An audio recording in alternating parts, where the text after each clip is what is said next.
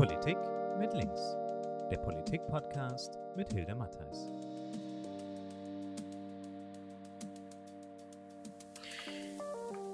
Ich habe heute einen Gast, auf den ich mich besonders gefreut habe, nämlich Professor Gleske. Professor Gleske war lange Zeit im Beraterkreis der Bundesregierung, ist, äh, hat Pharmazie studiert, war lange oder ist, glaube ich, sogar noch Professor in Bremen und äh, bringt regelmäßig seit Ausbruch der Corona-Pandemie Denkschriften heraus mit einer Reihe von Wissenschaftler, Kolleginnen und Kollegen, die ein Stück weit einen anderen Blick auf die Corona-Pandemie werfen, als es bisher in der Öffentlichkeit von Seiten der Bundesregierung der Fall ist. Herr Professor Gleske, ich freue mich sehr, dass wir heute ins Gespräch kommen. Und ich wünsche mir sehr, dass wir in diesem Bereich, in diesem äh, in diesem Gespräch einfach auch das aufgreifen, was Sie schon mehrfach im Deutschlandfunk angeregt und äh, angemahnt haben, nämlich dass man beim Thema Corona einfach sehr viel deutlicher in die Offensive geraten muss und nicht immer nur reagieren darf, so wie das die Bundesregierung und die Ministerpräsidenten derzeit äh, tun. Und ich glaube, das ist ein richtiger Ansatz. Sie sagen, dass die Prävention etwas ist, was sehr viel stärker in den Blick geraten muss. Und vor allen Dingen sagen Sie, dass es uns an fundamentalen ähm, eigentlich Faktoren fehlt im Bereich der Corona-Ausbreitung, die man hätte schon längst mit Studien belegen müssen. Und dazu bitte ich Sie einfach eingangs um Ausführungen. Ja, vielen Dank, Frau Matters. Ich habe mich auch sehr gefreut über das Gespräch und darüber, dass Sie mich da eingeladen haben. Und in der Tat haben wir seit März äh, jetzt insgesamt sechs Papiere publiziert. Diese sechs Papiere hatten immer eine bestimmte Darstellungsweise.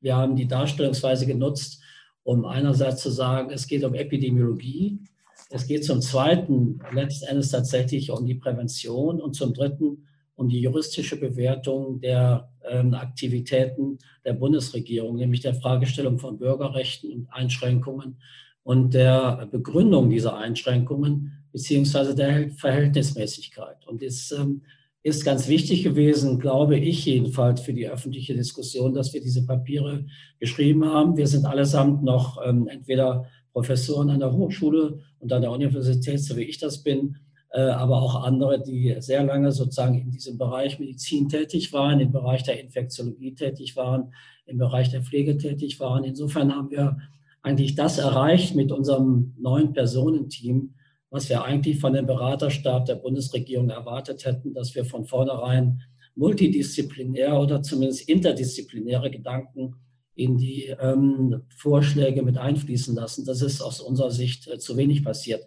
Und das war auch der Ausgangspunkt äh, unserer Arbeit, dass wir gemeint haben, man müsse doch andere Gedanken in diese Diskussion bringen und man müsse eben auch eine Grundlage schaffen, um vernünftige politische Konsequenzen aus der jeweiligen Diskussion zu ziehen. Und insofern ähm, ist insbesondere ähm, für uns das Thema der Prävention ein sehr wichtiges gewesen ich komme aus dem Bereich Public Health. Ich lehre Public Health an der Universität Bremen. Und da sind wir natürlich im Bereich Gesundheitsförderung und ähm, tatsächlich Prävention sehr gut aufgestellt. Und uns ist aufgefallen, dass einfach nur reagiert wird, aber dass nicht agiert wird. Und dass wir eben auch Möglichkeiten letzten Endes versäumt haben, ganz bestimmte Präventionsmaßnahmen einzurichten und auch die Zeit versäumt haben, Präventionsmaßnahmen zu überdenken, insbesondere. Ja, wenn ich Sie da kurz unterbrechen darf, meinen Sie, es ist jetzt zu spät, in diese. Richtung die Weichen zu stellen? Ja, es ist, ähm, äh, äh, ich will mal sagen, ganz plakativ, es ist nie zu spät,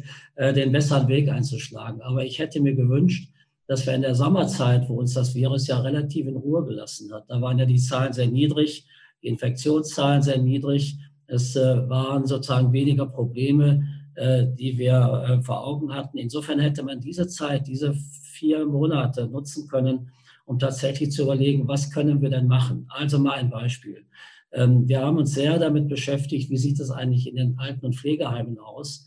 Und zwar aus den Gründen, weil wir gesehen haben, dass die meisten Todesfälle eigentlich in diesen Institutionen stattfanden. Und das hat natürlich auch damit zu tun, dass wir offensichtlich in den Alten- und Pflegeheimen leider nicht die Vorkehrungen getroffen haben, wie das in Krankenhäusern der Fall war, dass es an Masken, an Schutzmaßnahmen, an Hygienekonzepten fehlte und dass eben auch am Anfang äh, Besuche sozusagen ungehindert und ohne äh, Tests oder ohne Schutzmaßnahmen in die Pflegeheime durften, was ich grundsätzlich richtig finde. Das ist auch übrigens ein Präventionsgedanke, dass wir die älteren Menschen nicht alleine lassen dürfen, sondern wir müssen dafür sorgen, dass es da eine Kommunikation gibt, dass da Darf ich Sie da nochmal unterbrechen, weil Gerne. ich würde ganz gerne auf ihr, äh, Ihre Grundthese zu sprechen kommen, um mhm. daran, darauf abgeleitet einfach andere Punkte nochmal aufzulisten. Mhm. Ihre These, Grundthese ist ja, und so habe ich in Ihren Papieren das immer so verstanden, dass wir eigentlich eine Studie brauchen, die bezüglich der Infektionswege, der besonderen Gruppen äh, der Bevölkerung, äh, die besonders anfällig ist, Erhebungen auf, auflegt und Erhebungen anstellt, damit man einfach auch besondere präventive Maßnahmen durchführen kann, die jetzt so ein bisschen eher sind wie das Stochern im Nebel. Also das ist ganz richtig. Ich habe mich jetzt ein bisschen auf die Prävention verlegt, weil ich ähm, äh, das wirklich als einen wichtigen Punkt betrachte. Aber die Grundlage, und das ist völlig richtig, was Sie sagen, die Grundlage aller Konsequenzen, die ich treffen muss, ist eigentlich das Wissen um die Infektionsausbreitung und das Wissen darum, wer ist eigentlich gefährdet und wie kann ich das feststellen. Darum haben wir von Beginn an immer wieder eine sogenannte Kohortenstudie in die Diskussion gebracht. Eine Kohortenstudie ist nichts anderes als eine bevölkerungsweite Studie, bei der wir Menschen einschließen, die wir ähm, nach dem Einwohnermeldeamt ähm, dann sorgfältig auswählen. Das heißt, wir versuchen das eben auch in einer vernünftigen Weise statistisch und methodisch äh, darzustellen, um dann in dieser Kohortenstudie zu zeigen, wie läuft eigentlich die Infektion, wer ist eigentlich besonders gefährdet, ähm, wie äh, müssen wir sozusagen bestimmte Dinge auch in der Öffentlichkeit bewerten. Glauben Sie, Herr Professor Gleske, dass wir das im Moment nicht wissen und die Bundesregierung bezieh beziehungsweise der Bundesgesundheitsminister eigentlich auf die nicht eine Grundlage dieser Art hat? Also wir haben im Moment, um es ganz äh, plakativ zu sagen, einen Blindflug. Äh, der Blindflug bedeutet, dass wir zwar äh, die Menschen kennen und zahlenmäßig auch erfassen, die Symptomträger sind und die dann auch getestet werden. Das sind die Zahlen, die das RKI verbreitet und die äh, natürlich auch ähm, mhm. dann zu bestimmten Überlegungen führen. Aber wir wissen nach wie vor viel zu wenig, um nicht zu sagen gar nichts darüber, wie ist eigentlich die Dunkelziffer im Hintergrund und wie sind äh, die Zahlen für die Menschen, die keine Symptome haben. Wir wissen ja, dass je nach Alter sehr unterschiedlich die ähm, Symptome sich darstellen. Äh, bei jüngeren Menschen weniger, bei älteren Menschen deutlicher. Bei älteren Menschen führen sie auch äh, leider oft äh, zu ähm, der Notwendigkeit der Krankenhausbehandlung und auch der Intensivstation. Aber wir haben andere Gruppen von Menschen, die eben weniger darunter leiden. Und wir schätzen derzeit, dass das mindestens vier bis sechs Mal, man schätzt sogar bis sieben Mal so viele sind, wie die, die Symptomträger sind und sozusagen erfasst werden in den Zahlen. Und insofern sind natürlich alle Konsequenzen, die im Moment daraus gezogen werden, ähm, immer eigentlich nur mit einem halben Auge denkbar. Also ich habe überhaupt keine vernünftige Basis. Ich muss darüber nachdenken, in welchen Bereichen ich tatsächlich mehr Aktivitäten mache, als das derzeit der Fall ist, oder in anderen Bereichen auch mehr Öffnungen zulassen kann als in anderen Bereichen. Insofern Wie müsste eine solche Kohortenstudie aussehen? Was müsste getan werden? Ich meine, ich finde es ja ein bisschen ein, ein Stück weit, wie soll ich sagen, ein absolutes Versagen, wenn wir so eine Grundlage eigentlich außer Acht gelassen haben. Das ist in der Tat ein Versagen. Das ist auch ein Defizit, ähm, was man beklagen muss und was man aus wissenschaftlichen Gründen überhaupt nicht nachvollziehen kann. Wenn man eine solche Kohortenstudie plant, dann muss man sich überlegen, wie viele Menschen muss ich einschließen. Wir haben jetzt mal einen Plan gemacht und haben gesagt, das sollten 3000 bis 600 Menschen sein in einer umschriebenen Umgebung, in einer Stadt, in einem Stadtteil oder wie auch immer man äh, diese Gegend definiert. Und man muss eben dann versuchen, sozusagen diese Personen, die man einschließt in die Studie, wenn man so will, in, ihren, ähm, in ihrem Alltag zu erheben, bestimmte Dinge eben auch auszuwerten und zu sagen, was eigentlich äh, letzten Endes diese Personen tun, ob sie infektiös sind, das muss man testen, man muss all diese Personen testen. Und man muss dann im Grunde genommen einen Schluss daraus ziehen, wie ist die Möglichkeit eben auch äh, mit dieser Infektion in unserer Gesellschaft umzugehen. Das ist nicht gemacht worden und insofern fehlt in der Tat, und das ist ein wissenschaftlich großes Defizit, die Basis dafür, eine Entscheidung zu treffen, die man wirklich begründet treffen kann. Wir können bisher Gibt es aus Ihrer Sicht einen Grund, weshalb so eine einfache Einsicht, die uns ja irgendwie alle äh, irgendwie ähm, logisch erscheint, den meisten jedenfalls logisch erscheint, wieso diese Einsicht nicht bei der Exekutive angekommen ist? Ja, das ist ähm, das ist jetzt Spökenkickerei, würde man im Norden sagen. Also ich äh, verstehe, verstehe es deshalb nicht, weil es eigentlich auf der Hand liegt, dass man so etwas macht. Somalia erstrebt als einziger ähm, in Gange bzw. Heinsberg so eine Art von Studie gemacht hat. Und es hat sich ja gezeigt, welche unterschiedlichen Ergebnisse dort eben auch zutage traten. Und ähm, natürlich wurde diese Studie diskutiert, weil sie vielleicht auch ein wenig schnell, ein wenig klein war. Aber man hat einen wirklichen Unterschied gesehen. Ich will nur ein äh, Datum herausgreifen, dass man immer vom RKI gesagt hat, wir haben eine Todesfallrate, eine Letalitätsrate von über 4 Prozent. In Gangelt-Heinsberg kam 0,36 Prozent heraus, ein Wert, den ich für viel realistischer halte.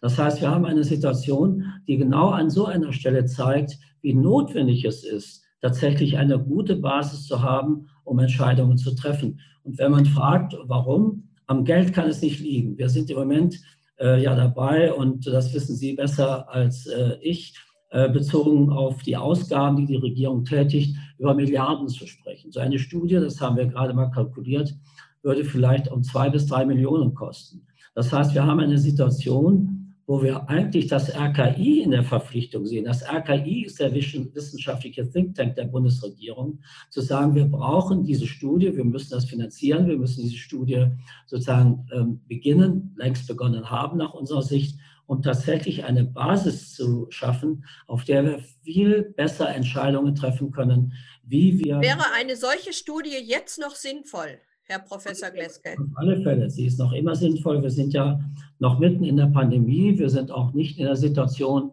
dass wir ähm, erkennen können, dass die Pandemie sich verringert. Wir haben zwar jetzt den, die erste Zulassung eines Impfstoffes, aber genau wegen dieses Impfstoffes wäre es auch so wichtig, eine Kohortenstudie zu haben, um zu erkennen, wie wirken eigentlich diese Impfstoffe auf bestimmte Menschen.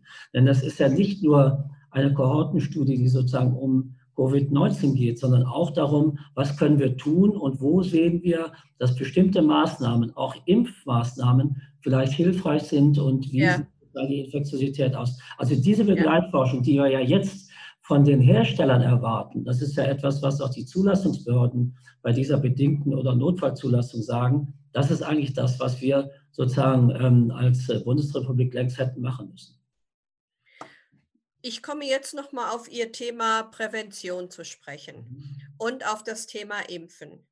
Ähm, Sie haben ja gerade gesagt, auch ähm, beim Thema Impfen braucht man eigentlich gesicherte Erkenntnisse, in welchen Bevölkerungsgruppen äh, so eine Impfstrategie ansetzen müsste. Was halten Sie denn jetzt im Moment von dieser Strategie, erstmal zu sagen, okay, wir impfen erst einmal Menschen, natürlich freiwillig. Wir empfehlen eine Impfung für Menschen, die zum Beispiel in Pflegeeinrichtungen tätig sind. Und wir empfehlen eine Impfung von hochaltrigen Menschen, die in Pflegeeinrichtungen leben. Also grundsätzlich finde ich es richtig, ähm, über solche Prioritäten nachzudenken, denn das bedeutet auch, dass ich mir Gedanken machen muss über Gruppen, die besonders schützungsbedürftig sind. Also ich muss äh, überlegen, wer ist in, diesem, äh, in dieser Situation besonders belastet. Das sind nicht nur die Menschen in den Pflegeheimen, die pflegen, sondern auch die dort wohnen, weil ich weiß, das sind sogenannte vulnerable Gruppen, also risikogefährdete Gruppen, die mehrere Krankheiten haben, die auch äh, geschwächte Immunsysteme haben. Es sind aber genauso gut auch die Menschen in den Krankenhäusern, die dort tätig sind. Es sind auch die Menschen, die sozusagen in den Krankenhäusern liegen, weil das eben auch bedeuten kann, dass es äh, einen Schutz bedeutet. Denn wir müssen immer davon ausgehen, die Impfung, soweit man diese Studien kennt, sind ein Schutz für sich selber zunächst einmal, nicht ein Schutz für andere. Und dieser Schutz selber ist natürlich dann an dieser Stelle auch sehr wichtig, weil wir ähm, wissen, wir müssen dann wieder, ich komme wieder auf meine Kohortenstudie zurück, äh, diese Menschen impfen, die insbesondere bestimmten Risiken ausgesetzt sind. Dazu können auch Polizisten oder Feuerwehrleute oder Krankenwagenfahrer gehören. Das heißt, wir haben in unterschiedlicher ja. Weise äh, Gruppen in unserer Gesellschaft, die ja sehr eng mit der Gesellschaft eben auch in ihrer Arbeit verbunden sind, genauso wie die Kassiererin in der in den Supermärkten, wenn sie dann keine Plexiglasscheibe vor Augen haben. Also das heißt, wir müssen schauen, wer ist da am ersten auch äh, notwendigerweise in die Impfstrategie einzubinden. Und Sie haben völlig recht. Also die ähm, Alten- und Pflegeheime sind aus meiner Sicht eine ganz, ganz wesentliche Institution, die wir zunächst einmal. Könnten Sie, ja, ein zweiter Punkt sind natürlich die Schulen, die ja. äh, hart diskutiert werden. Was ist Ihrer Einschätzung nach da versäumt worden oder auch richtig gemacht worden? Also zunächst einmal bin ich froh, dass die Schulen noch geöffnet werden, auch wenn jetzt äh, die Ferien früher anfangen sollen, aber die Schulen sind offen. Das ist schon mal ein, ein wichtiger Aspekt, auch wenn man in unterschiedlicher Weise mehr oder weniger Schülerinnen und Schüler in der Schule hat. Denn die Kommunikation, das merken wir auch an der Universität, die Kommunikation der Menschen untereinander, die Projektarbeiten, der Austausch sozusagen von Ergebnissen, ist etwas, was nicht nur die Kommunikation, sondern auch die Sprachfähigkeit, die Möglichkeit eben auch fördert, miteinander eben kollegial umzugehen. Das ist was ganz Wesentliches. Wir wissen andererseits, und das ist ja eigentlich ein äh, guter Aspekt, dass äh, gerade junge Schülerinnen und Schüler weniger infektiös sind. Das bedeutet aber andererseits, ja. dass ich in den Schulen ein besonders Aufmerksamkeitswert legen muss auf Lehrerinnen und Lehrer, auf die, die auch sonst in den Schulen sind. Also Lehrerinnen und Lehrer wären aus meiner Sicht eben auch äh, eine Gruppe, die man relativ frühzeitig impfen müsste, damit überhaupt dieser schulische Bereich aufrechterhalten werden kann. Denn das ist natürlich denkbar, dass auch Schülerinnen und Schüler, die zwar keine Symptome haben, aber dennoch infektiös sind, weil sie infiziert wurden, die älteren Menschen anstecken. Und das ist eigentlich eine Situation, bei der wir auch darüber nachdenken, ob es nicht auch sinnvoll ist, genau diese Menschen, die äh, vielen Personen ausgesetzt sind und die auch eine Aufgabe haben in unserer Gesellschaft, dann auch frühzeitig impfen zu sollen.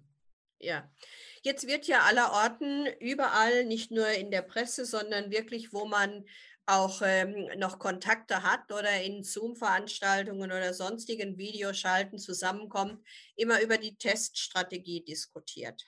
Und diese Teststrategie scheint ja auch ein Stück weit willkürlich zu sein.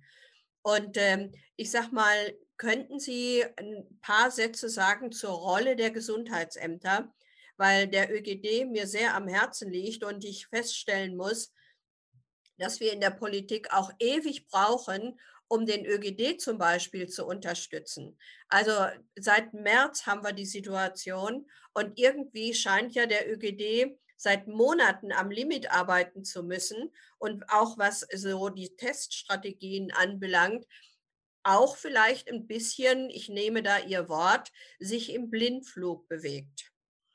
Ja, ich äh, muss da drei Sätze ausholen. Also äh, insofern ausholen, als ich daran natürlich auch erkennen kann oder auch als Beispiel erkennen kann, wie unterschiedlich die Länder reagiert haben. Also ja. wenn ich zum Beispiel wie in Bayern an Autobahnen einfache Testzentren errichte und dann sage, hier kann sich jeder testen lassen, dann zieht das nach sich, dass der ÖGD, der ja sozusagen mit in die Auswertung und mit in die Dokumentation eingebunden ist, auf Dauer völlig überlastet ist und überläuft. Das hat sich ja auch gezeigt in Bayern, dass dann plötzlich Befunde nicht kamen, über längere Zeit nicht an die Person herangetragen wurden, zurückgemeldet wurden. Das heißt eben auch, man hat viel zu wenig, so wie Sie das deutlich machen, viel zu wenig darüber nachgedacht, wo sind denn eigentlich die Nadelöhre und welche Institutionen brauchen wir überhaupt? Und dass der mhm. ÖGD sozusagen eine wichtige Institution, Institution ist, der auch gefördert werden sollte. Das ist ja auch eine politische Willensbildung, dass man den ÖGD sozusagen auch äh, finanziell und personell besser ausstattet. Das ist natürlich auch zu berücksichtigen, wenn ich einfach bestimmte Entwicklungen laufen lasse und im Prinzip weiß, dass da an einer bestimmten Stelle, nämlich beim ÖGD, äh, die Personalsituation und auch die organisatorische Situation völlig aus dem Ruder läuft. Und das sind so Dinge, äh, die ich auch nicht nachvollziehen kann, weil man dann aus politischen Gründen, und da ist äh, aus meiner Sicht, das haben wir auch immer wieder dargestellt, das Virus auch politisiert worden. Das Virus ist nicht politisch, das Virus ist medizinisch. Und insofern ist diese Politisierung des Virus, die äh, insbesondere auch dann in bestimmten Bundesländern mehr oder weniger zu beobachten war, insbesondere aber sozusagen im, in Konkurrenz, wenn man so will, zwischen Nordrhein-Westfalen und Bayern immer besonders äh, problematisch gewesen. Und wenn man jetzt darüber nachdenkt, dass der ÖGD wirklich eine ganz wesentliche Funktion hat, nämlich die Funktion, im Prinzip ähm, auch die Zahlen zu, nicht nur zu verwalten, sondern weiterzugeben, sozusagen deutlich zu machen, wie sieht die Infektiosität aus, wie sieht sozusagen die Versorgung aus, dann ist das etwas, was äh, für mich eben auch eine besondere Wertigkeit hat. Und dann darf ich genau diese Institutionen mhm. nicht überlasten, solange ich personell oder organisatorisch da keine Veränderung geschaffen habe. Das, das ist sozusagen der Punkt, der mich auch äh, sehr, sehr ärgert, dass man den ÖGD an dieser Stelle immer wieder verspricht, es soll Verbesserungen geben. Aber wenn ich das schaue, in Bremen schaue, in anderen ähm, öffentlichen Gesundheitsdiensten in Frankfurt oder mhm. dergleichen, dann äh, sind alle eigentlich relativ unzufrieden, weil es ja. dort kommt, was versprochen wird. Ich greife, ich greife abschließend Ihr, Ihr Wort auf von der Politisierung des Virus.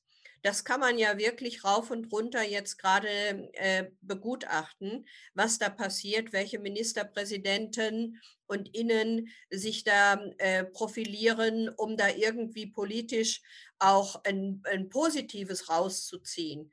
Ähm, und jetzt beginnt ja auch die Debatte, wie lange muss man diesen Teil-Lockdown jetzt nach Weihnachten machen? Äh, wie lang sollen die Weihnachtsferien sein? Wann sollen sie beginnen? Äh, wie ist das mit den fünf Personen aus zwei Haushalten? Wann soll das wieder einsetzen nach Weihnachten? Aber Weihnachten bitte soll jeder mit seiner Familie feiern dürfen. Wie äh, bewerten Sie dieses Hin und Her? Was wir ja vor allen Dingen jetzt auch hier in Baden-Württemberg begutachten können. Da muss sich die Kultusministerin gegen den Ministerpräsidenten durchsetzen. Hin und her und in der öffentlichen Wahrnehmung ist das eigentlich eine Beschädigung politischen Handelns. Also da kann ich Ihnen nur zustimmen. Das ist eine Beschädigung sozusagen aus Sicht auch der Menschen, aus Sicht der Bürgerinnen und Bürger, was da politisch geschieht. Wenn man mal so ein bisschen nachdenkt und so ein bisschen darüber nachsinnt, Warum das so ist, dann kann es allerdings auch nicht wundern. Wir haben im kommenden Jahr Bundestagswahlen, wir haben sozusagen sechs Landtagswahlen, wir haben in unterschiedlicher Weise eben auch äh, politische ähm, Ambitionen von unterschiedlichen äh, Frauen und Männern in diesem Zusammenhang.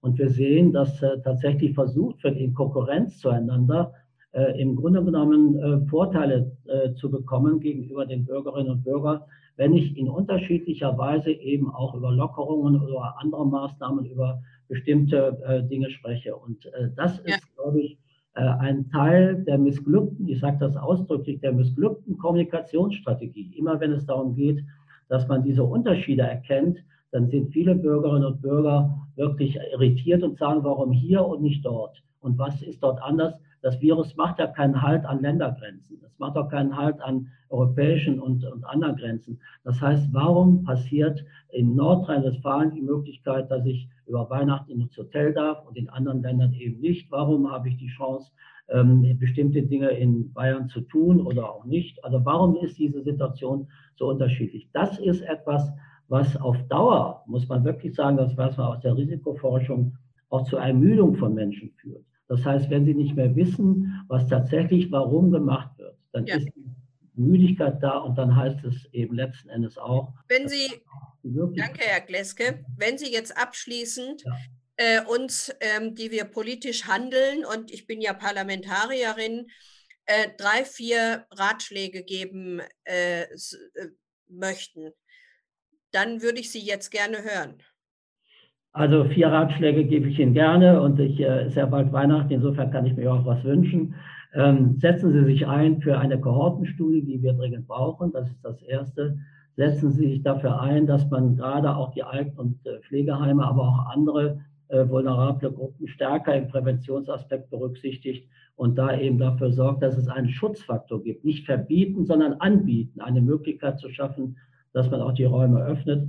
Das Dritte ist äh, tatsächlich, dass wir bezogen auf das Impfen, was bevorsteht, ein, zu einer vernünftigen Lösung kommen, zu einer vernünftigen äh, Priorisierung der Gruppen, die geimpft werden. Und das Vierte ist letzten Endes, dass wir zu einer gemeinsamen Strategie finden, die tatsächlich die Bürgerinnen und Bürger überzeugt, aber auch vernünftig inhaltlich auf dem Stand hält, sozusagen auf Augenhöhe diskutiert. Das ist etwas, was ich vermisst habe, weil es ist eine Spezialistendiskussion, die zum Teil geführt wird und viele Menschen kommen einfach nicht mehr mit. Herr Professor Gleske, ich danke Ihnen herzlich für dieses Gespräch. Ich habe viel gelernt und ich nehme Ihren Rat sehr gerne an. Vielen Dank. Vielen Dank auch.